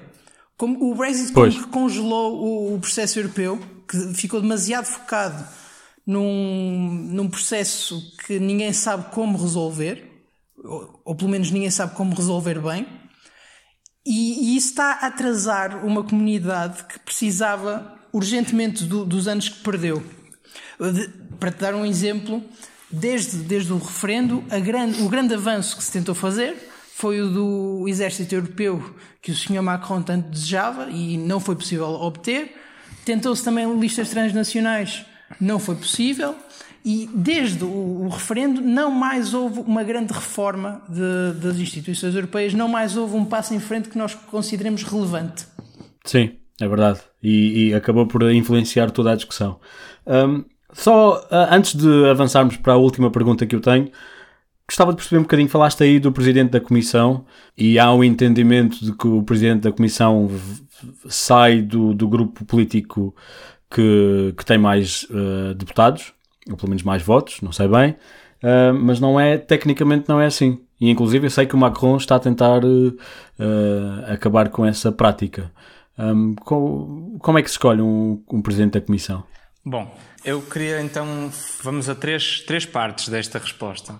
A primeira okay. parte é perceber que esta discussão é, para, é paradigmática de uma grande dualidade que existe dentro da União Europeia, que é força para o lado dos cidadãos versus força para o lado dos Estados-membros. O processo de eleição da Comissão Europeia é um processo partilhado entre o Conselho Europeu e o Parlamento Europeu. Portanto, muito à semelhança daquilo que acontece numas eleições legislativas nacionais, há um resultado eleitoral uh, das eleições europeias e, dizem os tratados, com base nesse resultado, deveria ser formada a nova Comissão. Um, o que é que isto quer dizer? Quer dizer que o Conselho Europeu, que é quem tem a responsabilidade de nomear um presidente da Comissão, deveria ter em conta os resultados das eleições para nomear esse, esse presidente. E depois o Parlamento Europeu faz a confirmação, elege uh, esse presidente. Ora, o que é que acontece? Em 2014, a primeira uh, eleição uh, pós-Lisboa, houve uma tentativa de chamar as pessoas às urnas, convencendo-as de que estariam a escolher o presidente da Comissão Europeia. Portanto, foi a primeira vez que isso aconteceu? Foi a primeira vez que isso aconteceu. Portanto, o Tratado de Lisboa entra em vigor na segunda metade de 2009 e no final do ano, creio, e as eleições europeias já tinham ocorrido nesse ano e, portanto, o Tratado de Lisboa, no fundo, rege só duas legislaturas, a de 2009, 2014 e 2014, 2019. Sim. E, portanto, as primeiras eleições feitas de acordo com o Tratado de Lisboa foram as de 2014. E então, nestas eleições, o que houve de novo foi que uh, os partidos propuseram cada um um candidato à Comissão, a presidente da Comissão Europeia, dizendo que o partido que ganhasse as eleições teria o seu candidato como presidente da Comissão. Uh, na altura, os partidos alinharam quase todos neste jogo, os principais partidos alinharam, uh, isso foi importante para dar credibilidade ao processo. E depois, na, na, na fase de eleição, no Conselho Europeu, também quase todos aceitaram este resultado. Curiosamente, na altura, dois países uh, não alinharam no jogo. Quais foram?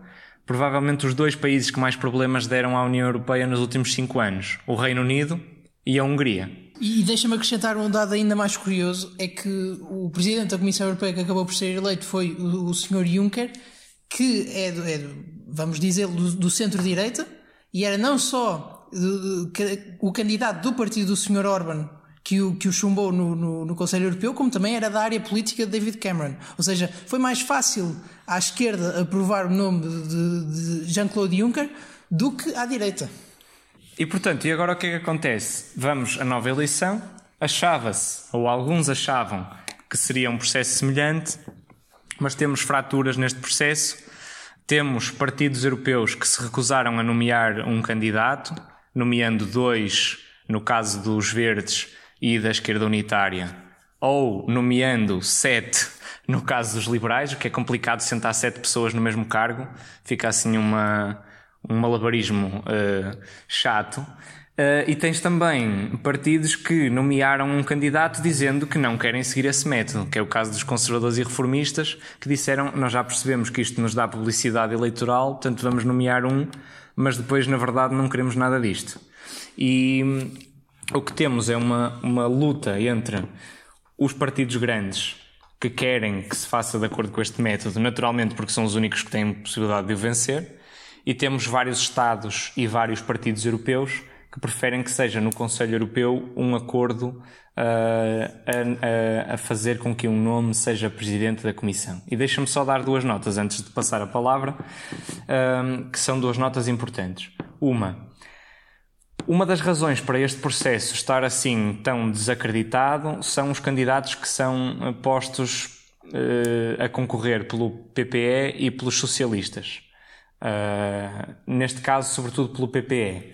O Manfred Weber é um homem que não tem experiência executiva uh, e que muitos dentro do próprio PPE têm vindo a desacreditar e Manfred Weber tem feito declarações dizendo que o PPE perderá toda a credibilidade se agora, depois de um congresso onde confirma um candidato, se depois não apoiar em bloco Manfred Weber, mas a verdade é que temos visto uh, um bloco muito descoordenado.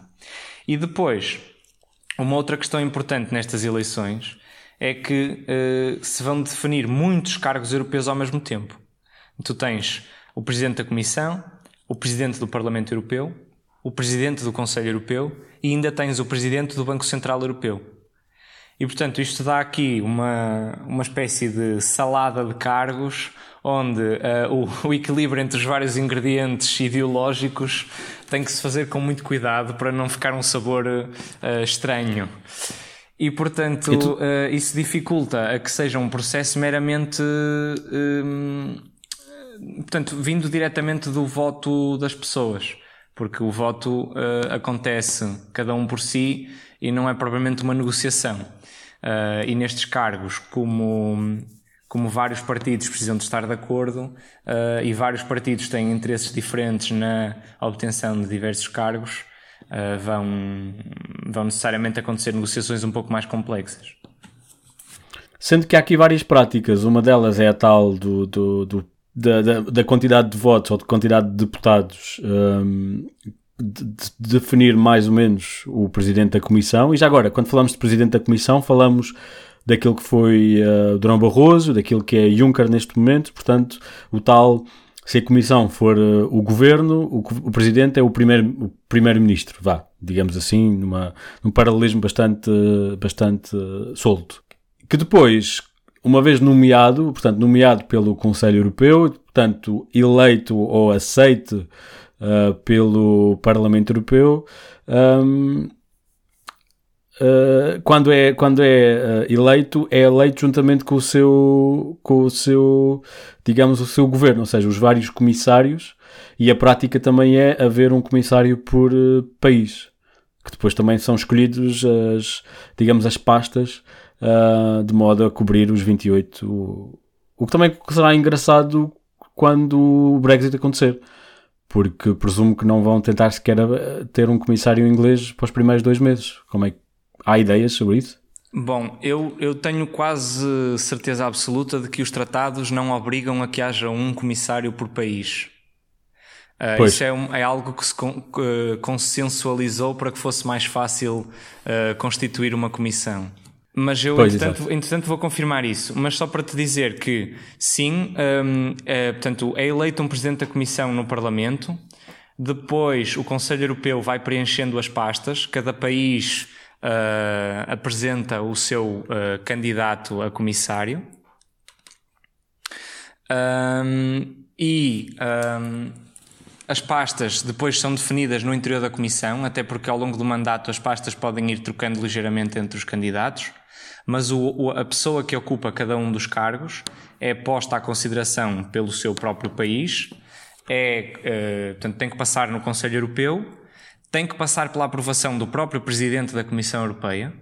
Portanto, o Presidente que já está eleito tem que eh, entre aspas, gostar da sua equipa, e nós tivemos Juncker recentemente a dizer que recusou várias propostas de comissário, portanto, isto é uma coisa que de facto funciona na prática. E depois, eh, esses comissários são ouvidos no Parlamento Europeu e o Parlamento Europeu também tem que se pronunciar sobre uh, aceitar ou não os determinados comissários. E neste momento temos o Carlos Moedas, que foi nomeado quando estava Passos Coelho como Primeiro-Ministro, porque era na altura era esse o, era esse o governo que tínhamos. Exatamente, certo? exatamente. Uhum. Carlos Moedas em 2014 é, é, é, apontado como comissário português e integra a comissão com a pasta da Ciência, Inovação e Investigação.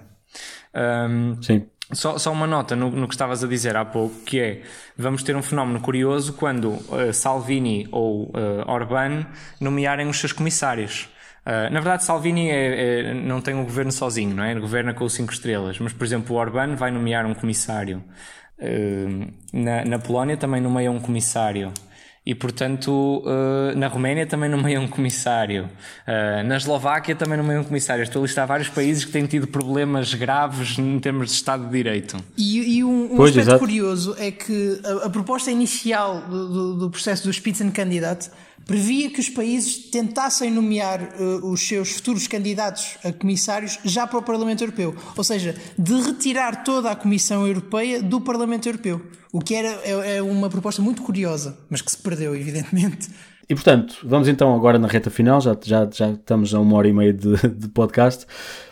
Quando formos votar, tudo isto tem que estar nas nossas cabeças. Portanto, quando formos votar num partido, sabemos que ele pertence uh, a um grupo político que depois vai contribuir para a composição desta ou de outra maneira do, parla do Parlamento Europeu. Sim, sim, eu diria que sim. Cada um sabe como é que decide o seu voto, não é? Uh, eu diria que idealmente sim.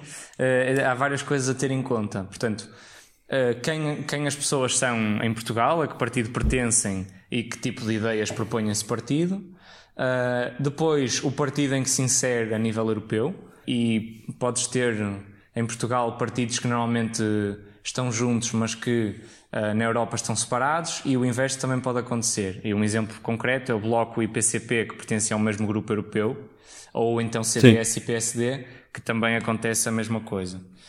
E depois é preciso também ter em conta, uh, enfim, os vários desafios que a União vai sofrer e pensando a posição ou a visão que cada um dos partidos tem para a União Europeia, perceber qual das visões está melhor preparada para enfrentar o mundo que vamos ter entre agora e os próximos cinco anos.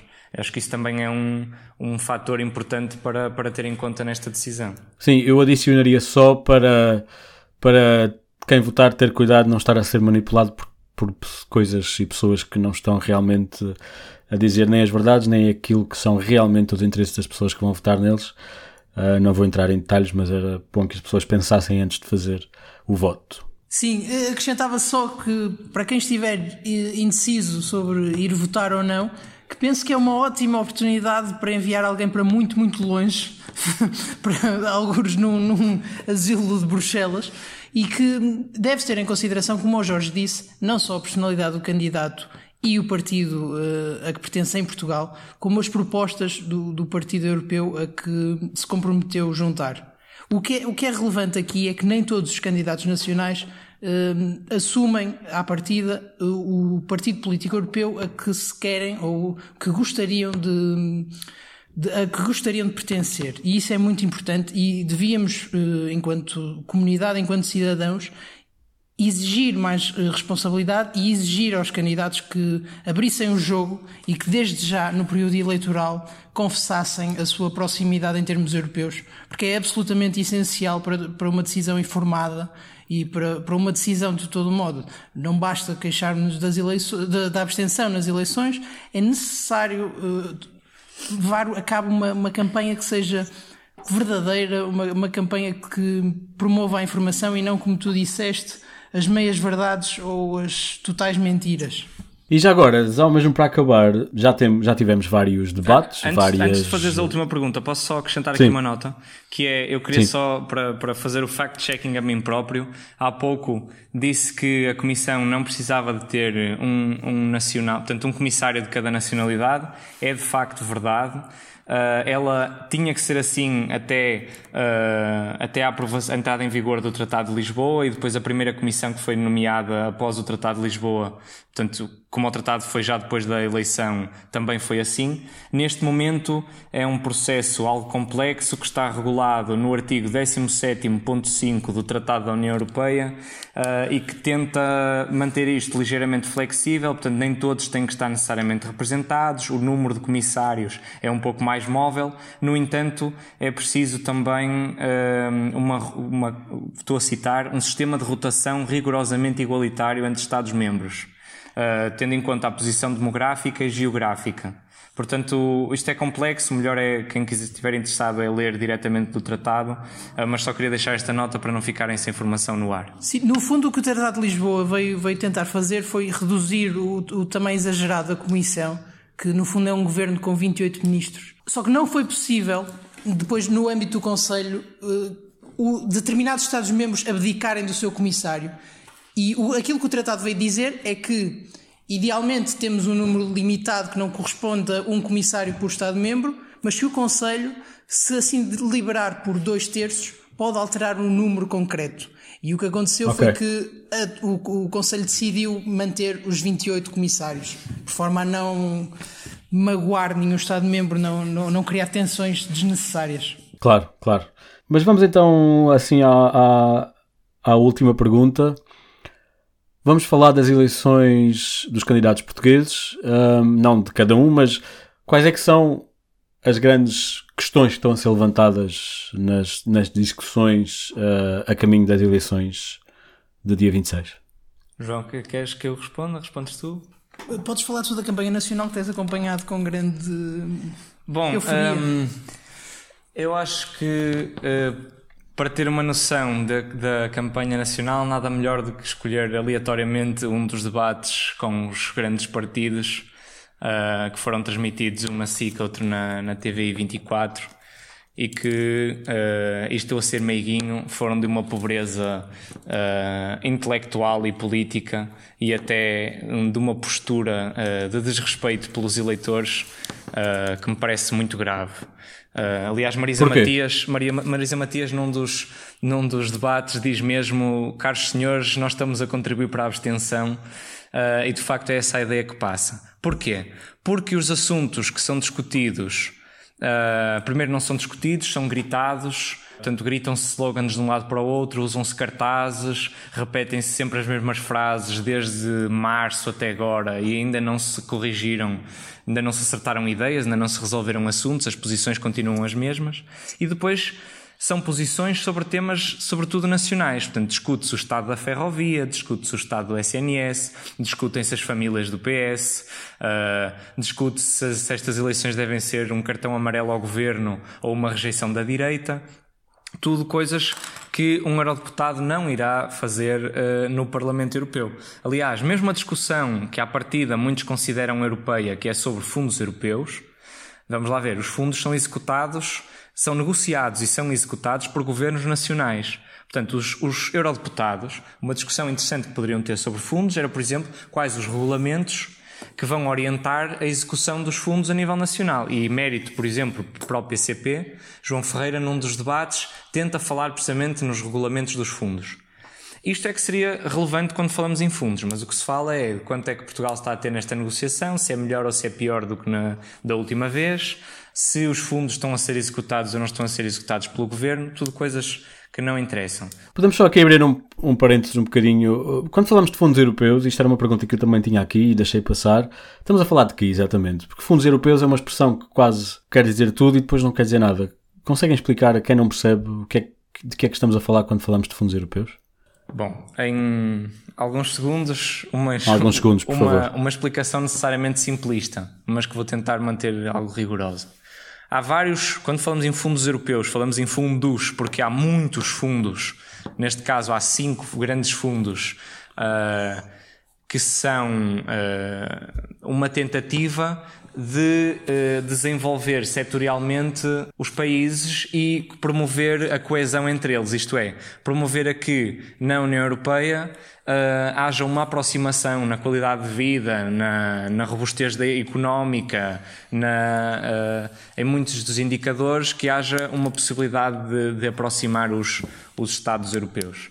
E, portanto, quando falamos em fundos europeus, falamos em verbas que estão definidas pelo orçamento da União Europeia, que é multianual, 7 em 7 anos, e que são atribuídas aos Estados com vista a desenvolver eh, infraestrutura, com vista a dinamizar o mercado de trabalho, com vista a aplicar na agricultura ou no setor das pescas, etc, eh, etc. Depois, cada um destes fundos tem critérios muito diferentes, isto é um tema altamente complexo que não, claro. eu não quero entrar na lógica dos candidatos e não quero também começar aqui a lançar soundbites Sim. a propósito. Não, mas depois, então, cada Estado-membro candidata-se tem um projeto, diz que quer fazer isto e candidata-se a fundos europeus, é isso? Uh, mais, portanto, há projetos e há candidaturas, mas essas candidaturas são a verbas que já são dos próprios países.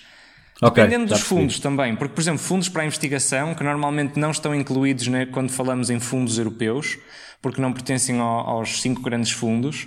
Uh, por exemplo, o Horizonte 2020, há candidaturas que são diretamente com a União Europeia e há candidaturas a verbas que são geridas a nível nacional. Isto é um tema, okay, de facto, okay, muito, okay. muito, muito complexo e que não merece ser tratado com uh, o espírito uh, medíocre com que tem sido tratado pelos candidatos, sobretudo, e muitas vezes também vemos em alguma imprensa uma, uma discussão sobre fundos que não é muito bem promovida. Eu queria só deixar uma nota que é um, ao título de curiosidade, mas que me parece interessante, é que a União Europeia está previsto no seu funcionamento que nunca podem correr em déficit.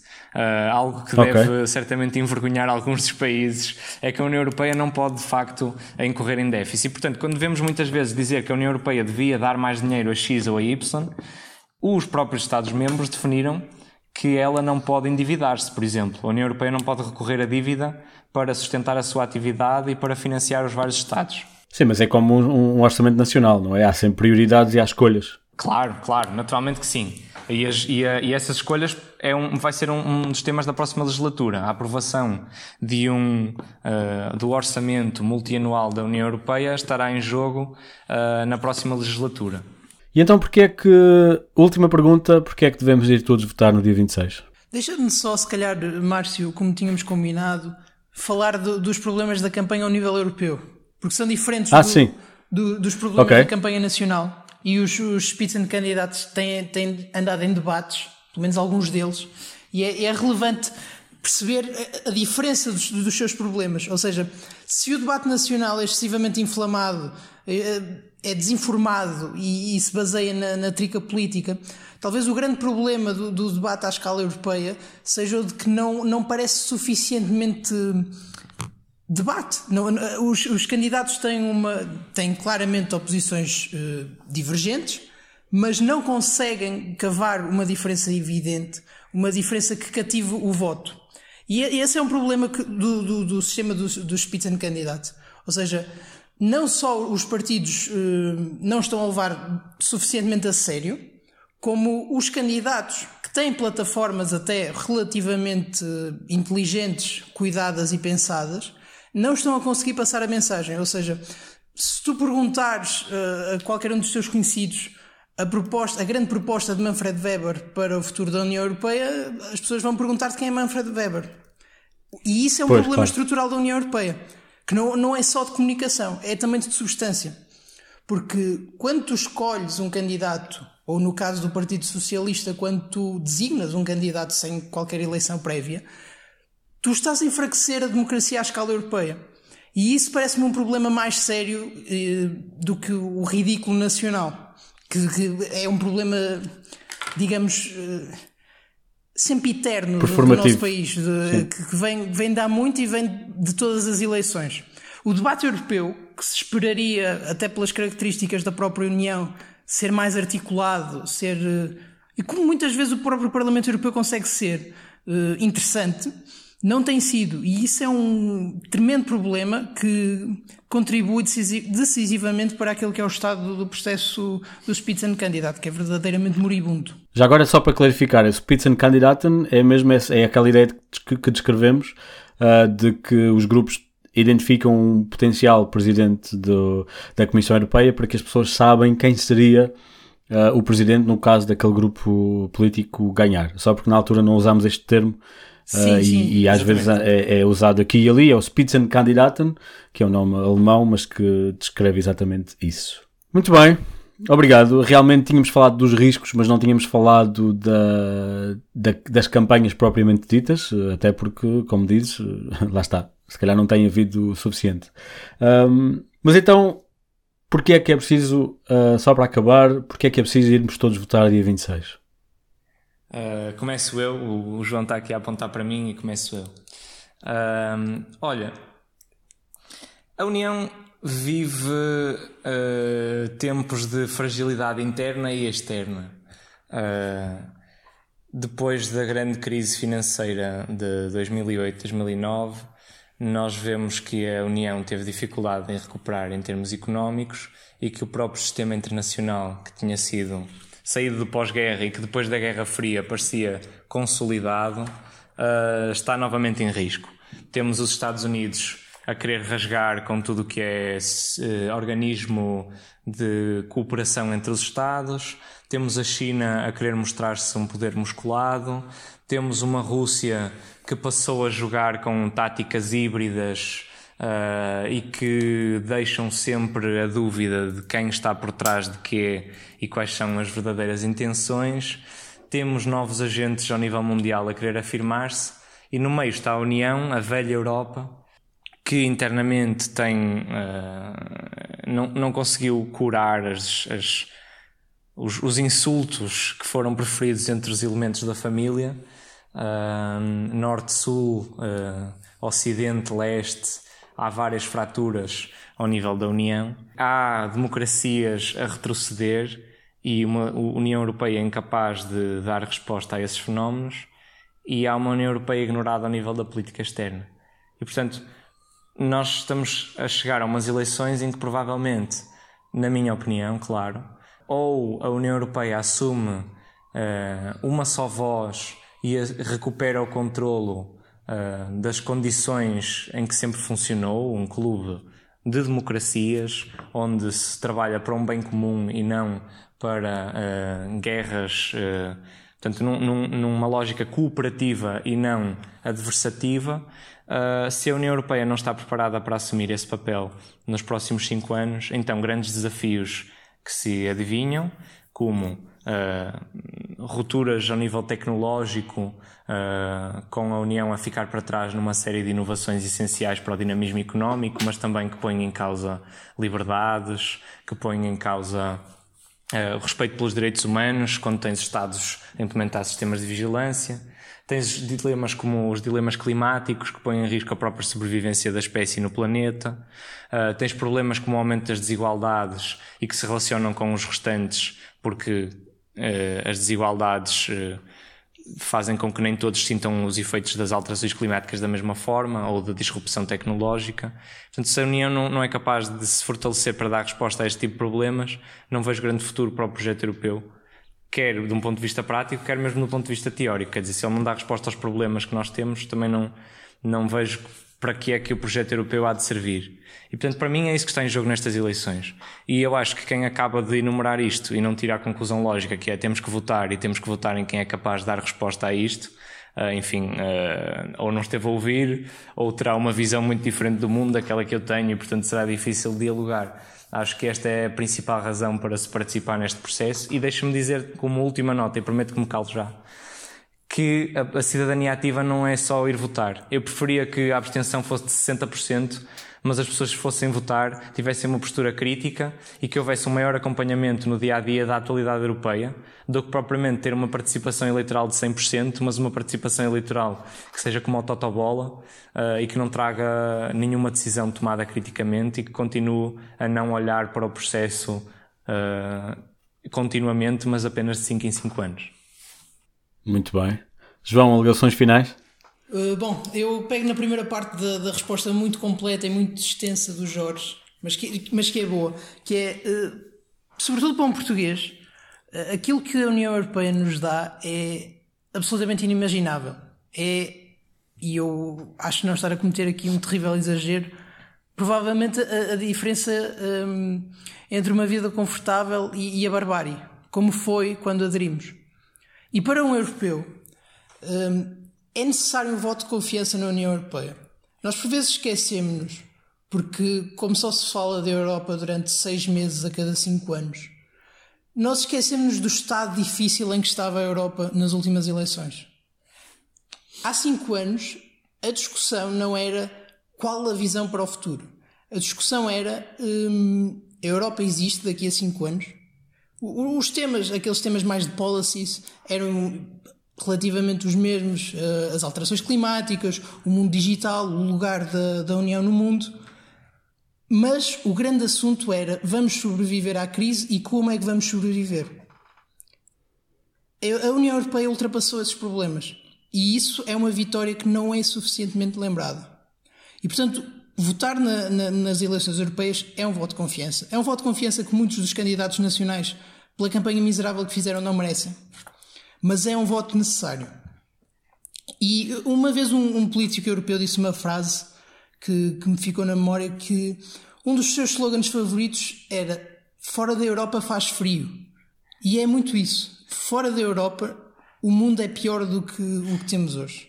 E é por isso que eu vou votar. Muito bem. Um, onde é que vos podemos encontrar? Já falámos várias vezes da Shifter, isso tem um endereço online, não tem? Vocês estão no Twitter, nas redes sociais, partilhem lá. Portanto, como grupo, digamos assim, nós podemos ser encontrados em shifter.sapo.pt barra uh, europeias IFEN 2019. Não é simples, mas pela lógica vai-se lá. Ou então entrar só em, em shifter.sab.pt e, e procurar. E o Shifter escreve bons artigos sobre muitas temáticas e aconselhamos também a, a restante, o, o, restante site e não apenas a nossa secção. Sim, e enviarem também artigos para o Shifter, que eles estão sempre à procura de conteúdo e se tiverem alguma coisa interessante para dizer sobre a Europa, nós somos todos a favor de que a digam. Exatamente. Ok, ok. E depois, uh, eu, o João e os restantes uh, membros da Euroteam do Shifter estamos noutras plataformas a escrever algumas coisas, às vezes uns artigos de opinião na imprensa, às vezes uh, umas, umas discussões substanciais no Twitter. E de facto é lá que, que podem ler-nos com maior intensidade e espero que se juntem não apenas a ler, mas a participar ativamente uh, e a contribuir para que o debate europeu se faça nestas eleições, mas uh, constantemente, porque a política europeia não é um não é um daqueles pássaros que vai fazer ninho de 5 em 5 anos. A política europeia é algo que se tem que construir uh, todos os dias. Não é uma política bissexta, não é? Por assim dizer. Muito obrigado. Vou pôr os links para essas plataformas e as vossas presenças nas redes sociais também nas notas do episódio. Peço a quem está a ouvir para também usar esses links. Obrigadíssimo. Tínhamos falado no máximo uma hora, já vão em duas. Uh, só demonstra a qualidade de, da conversa. Obrigado, isto vai ser muito útil. E pronto, olha, boa sorte a todos nós nas eleições de, de dia 26 de maio e nesta semana, porque vem aí tempos interessantes para a Europa. Bem dito, Obrigadíssimo. Márcio. Boa sorte a todos nós, é mesmo isso. Obrigado, Márcio, obrigado. Obrigado, obrigado, obrigadíssimo.